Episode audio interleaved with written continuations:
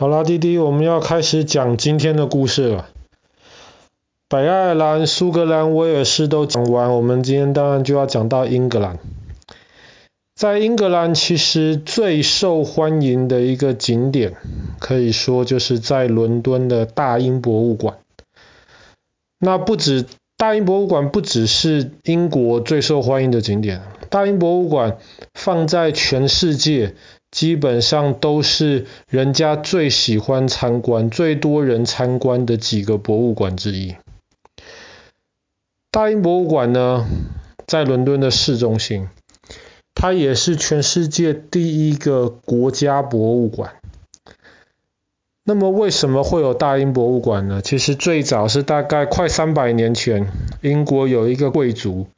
那个贵族很喜欢收集一些东西。后来，当他离开世界的时候，他已经收集了十几万个不同的东西，有书啊，有艺术品啊，有一些动物、植物的标本。那么后来，他就决定要把这些东西全部捐给国家，然后希望到时候国家可以让这些东西能够完整的展示出来。这个贵族其实。当他把他的东西都捐给国家之后，他自己曾经住的那个房子，现在也是一个博物馆，在大英博物馆附近，其实也是一个蛮有趣可以参观的一个地方。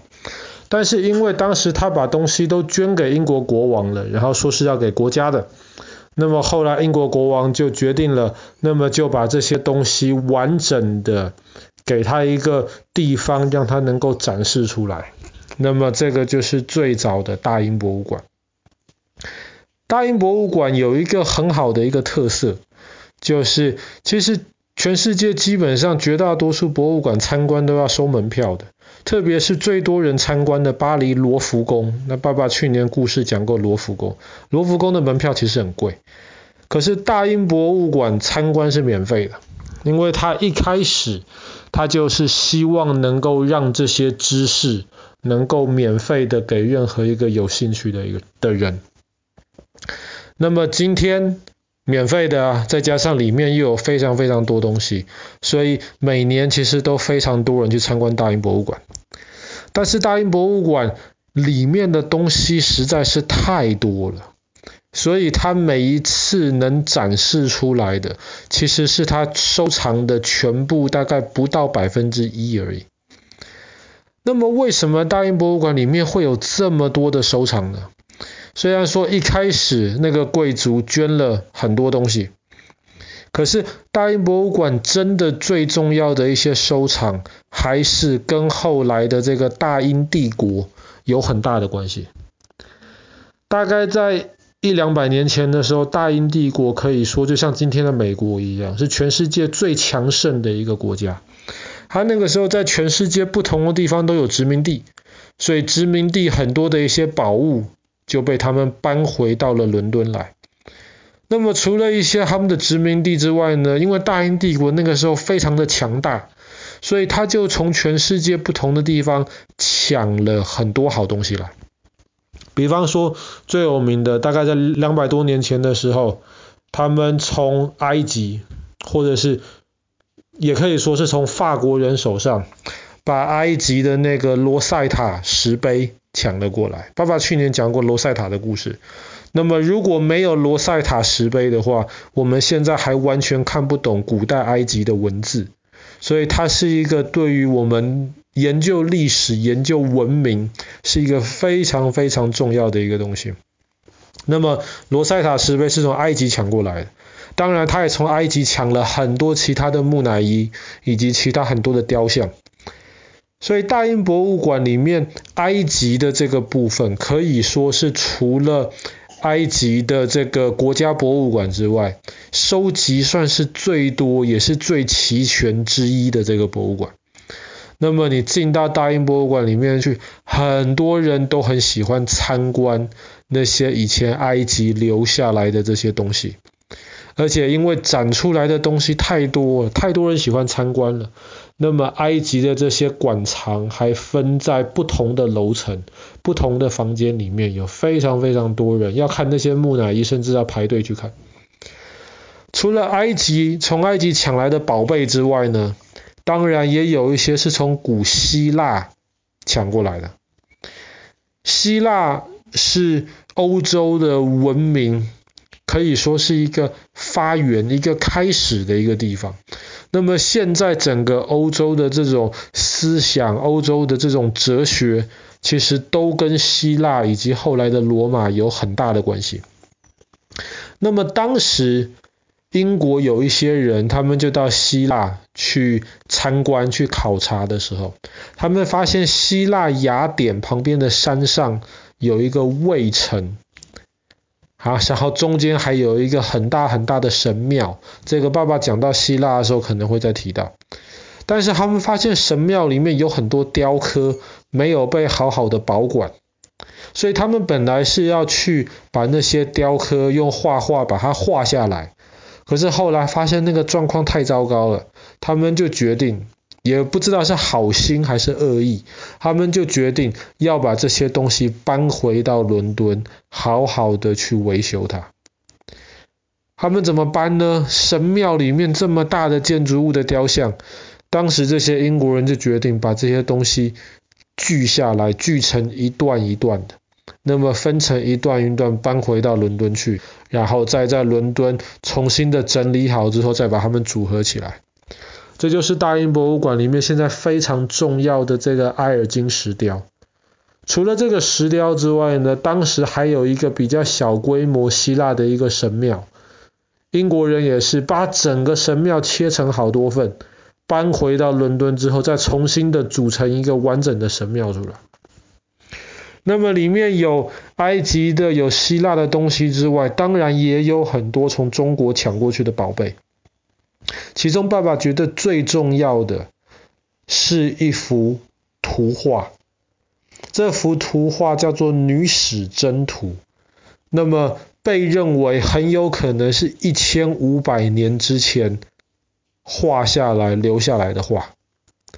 那么这个是画在纸上的，而且又不是用西方这种羊皮纸或是西方这种油画。一千五百年前之前。画的东西能够留到今天是非常非常难得，这可以说是整个中国历史上最古老的一瓶画作之一，一群画作之一。这幅画作呢，在中国历史上面受到了不同的人的收藏，后来在清朝的时候，在乾隆皇帝那个时代就一直被收藏在紫禁城里面。那么收藏在紫禁城里面的东西，为什么后来会跑到伦敦去呢？因为我们去年讲过鸦片战争，然后我们去年也讲过了八国联军义和团，后来英国就跟着一些其他国家打仗打到北京去了，然后慈禧太后当时就逃出了北京，逃到了西安去。那么这些英国人外国士兵就进到了紫禁城，进到了颐和园，这些原来是住皇帝、住太后的地方。就把里面很多好东西都搬到了英国来，其中当时有一个人呢，他就把这幅女史箴图给偷偷的抢了过来，然后带离了中国。等到他在伦敦，他本来是想把女史箴图，当时皇帝把它收藏在一个东西里面，上面有一个黄金的一个印。他当时只是想卖掉那个黄金的印，他根本不知道那个印里面保管的这一幅画是多么的珍贵。可是后来他想卖这个印，消息传到了当时大英博物馆里面的一些研究员的时候，他们一看到那幅画，他们马上就意识到了，这幅画比那个印要重要太多倍了。所以后来这幅画就流到了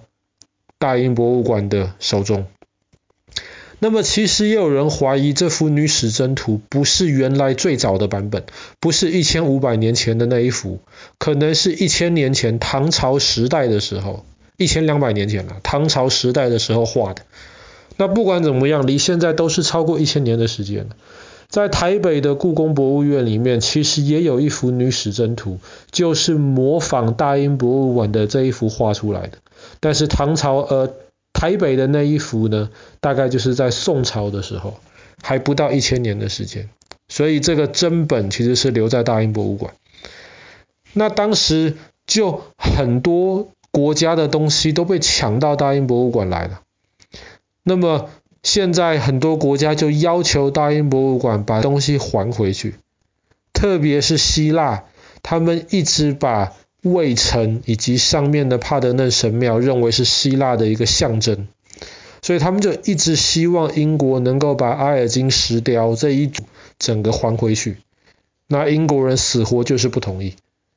当然他们是识货的，他们知道这个是好东西。那当时确实英国是很强大的国家，可是做的这样子的事情，其实本质上跟强盗是没什么两样。当然，你也可以换过来讲，如果当时英国没有把埃尔金石雕，或是没有把女史箴图带到英国来的话呢，那么其实很有可能埃尔金石雕或是女史箴图在后来没有被好好保管的情况之下，可能现在被毁掉了也说不定。所以英国虽然是强盗的行为，可是某种程度上对于这些文化的保存也不是完全没有贡献。好啦，那么我们今天的故事就讲到这边。英国英格兰的大英博物馆。